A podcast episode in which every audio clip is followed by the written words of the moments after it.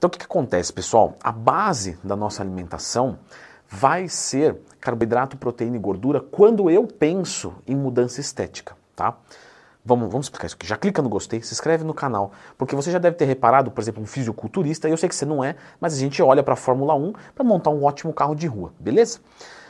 E quando ele vai ganhar peso ou perder peso, ele come as mesmas coisas. Ou seja, comer saudável não é determinante para o teu percentual de gordura e massa muscular, e sim a proporção, o que você come, quantidade. E por que eu estou falando isso? Porque na hora de escolher a melhor suplementação para o ganho de massa muscular, você tem que começar por aí. Você bate proteína? Não. Então é proteína. Whey, albumina, qualquer uma. Mas você tem que bater proteína. Não bate carboidrato? Então vamos suplementar. Lógico, a gente pode usar outras estratégias. Não é que a gente tem que apelar para o suplemento. Eu posso colocar leite na dieta, eu posso colocar é, uma banana liquidificada ao invés de oximase, né? Eu já expliquei aqui no canal, certo? Se você não tem muito apetite, lembra de procurar no Tem Mais Tema para qualquer dúvida que você tiver. Qualquer, um, qualquer uma. E o que não tiver eu vou fazendo. E aí você consegue estratégias para não suplementar e conseguir comer tudo que você precisa.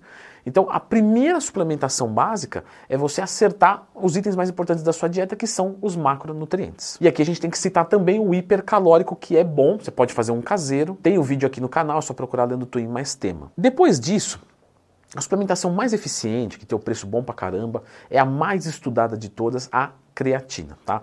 A creatina ajuda no ganho de força, no ganho de performance. Quanto mais pesado você treinar, mais você vai crescer. Logicamente com boa dieta, respeitando seu limite genético, lá, lá, lá. E logicamente o treinar mais pesado não é colocar peso e fazer né, movimento feio. Não, é aguentar fazer o que você se pressupôs a fazer.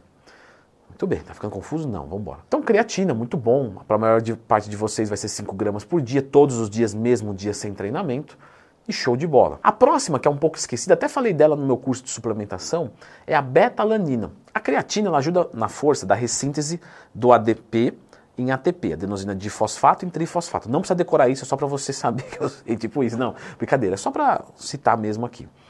Ok, a beta-alanina vai fazer mais ou menos a mesma coisa por uma outra via. Então a gente tem uma via ali de creatina e a gente tem uma via de acidose muscular. E a betalanina, na verdade não ela, né? A carnosina. É que quando você ingere betalanina, ela vira carnosina. Por que, que eu não posso tomar carnosina direto? Porque o trato gasto digestório não vai fazer chegar na corrente sanguínea. Portanto, betalanina para virar carnosina e fazer um efeito tamponamento. Com menos acidose muscular, você tem uma ressíntese do ADP em ATP mais eficiente e você dura um pouco mais.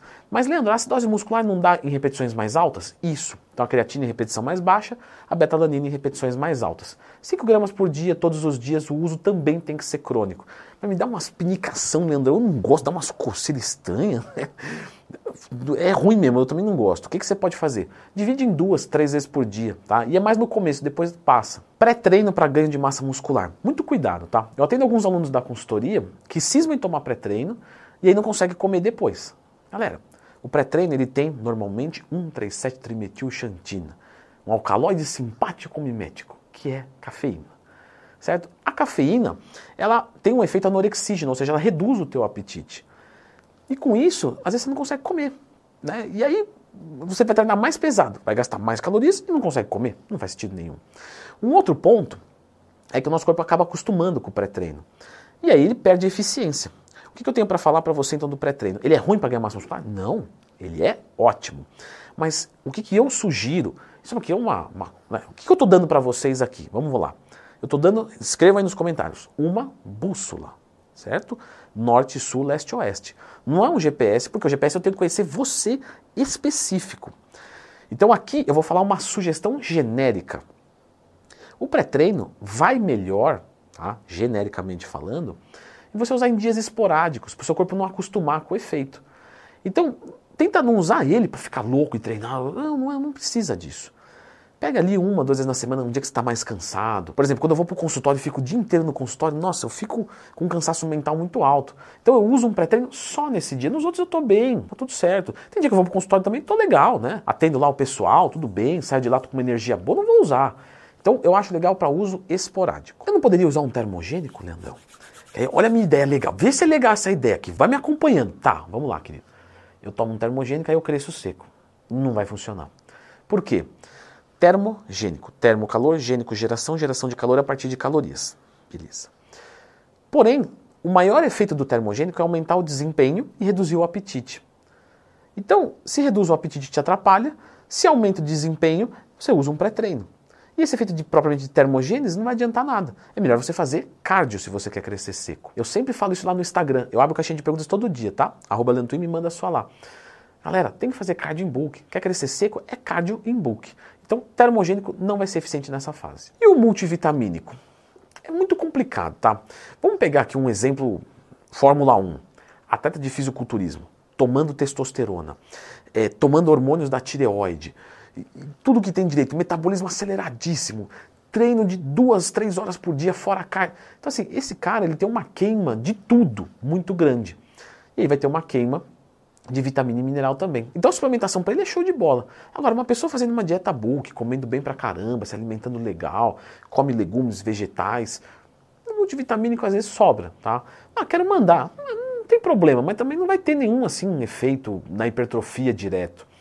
Logicamente, que aí a gente pode analisar uma carência específica, vai, não vou usar um multivitamínico. Mas, pô, tem a vitamina D baixa, vitamina D baixa é mal, né? Abaixo de 20 não é legal. Ah, eu vou lá, uso 2 mil is por dia ou alguma coisa nesse sentido e resolvo, né? Uma coisa mais pontual. Porque aí, de novo, você está comendo bastante, né? Se você está comendo direitinho, carência é difícil acontecer. Eu estou comendo demais e estou ficando empanturrado, já troquei sólido por líquido, já coloquei refeições de digestão mais fácil e esse bulk aqui tá embaçado. Então eu vou deixar né, uma, uma dica de usar as enzimas digestivas, certo? Sempre da Oficial Farma. Comprar de outra farmácia, a van vai capotar na entrega, não vai dar certo. Enzima digestiva, você pode consumir ali uma, duas, três refeições no dia, depende muito, e ela ajuda realmente a tirar aquele, né, aquela, nossa, tô com ânsia de vômito. A gente fica com ânsia de vômito, né? Então, enzimas digestivas para bulk é sob demanda. Não fica tomando à toa. Ah, vou comprar enzima que eu vi no vídeo. Não, não, isso aí não. Você vai comprar se você não está aguentando comer tudo o que precisa. Glutamina, os nossos enterócitos, as nossas células do intestino se alimentam dela. Então, se você quer melhorar a sua flora intestinal, beleza, mas para a musculatura não é relevante, certo? Leandro, vou mandar um caminhão de glutamina. Não é relevante para a hipertrofia, certo? Não quer dizer que é ruim, não quer dizer que não funciona, existe um uso ali. Poxa, minha flora está muito ruim, estou consumindo pré-biótico, probiótico, ou os dois juntos, que é uma combinação simbiótica, e aí eu quero colocar mais uma glutamina. Beleza, mas para hipertrofia não vai ser relevante. Assim como o BCA, que é isoleucina, leucina e valina. Esses três aminoácidos, realmente eles ocupam ali um terço da nossa massa muscular. Só que a gente come muito BCA né, da, da, da dieta. É, tem gente que fala assim, nossa, o meu whey ele vem com BCA. Todo whey tem BCA, frango tem BCA, carne tem BCA.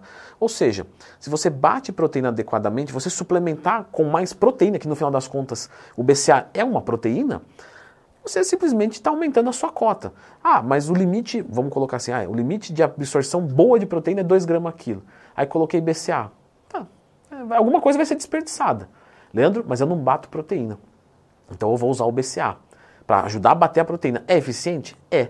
Mas você vai gastar um caminhão de dinheiro e sendo que você podia voltar lá no começo do vídeo e comprar um whey para bater a proteína. Isso é mais é, é, inteligente fazer, vamos colocar assim. Óleo de peixe, galera, é, não é relevante para hipertrofia, mas é muito bom para a sua saúde, porque o ômega 3 ele é, é anti-inflamatório, vamos colocar assim, e o ômega 6 ele é pró-inflamatório.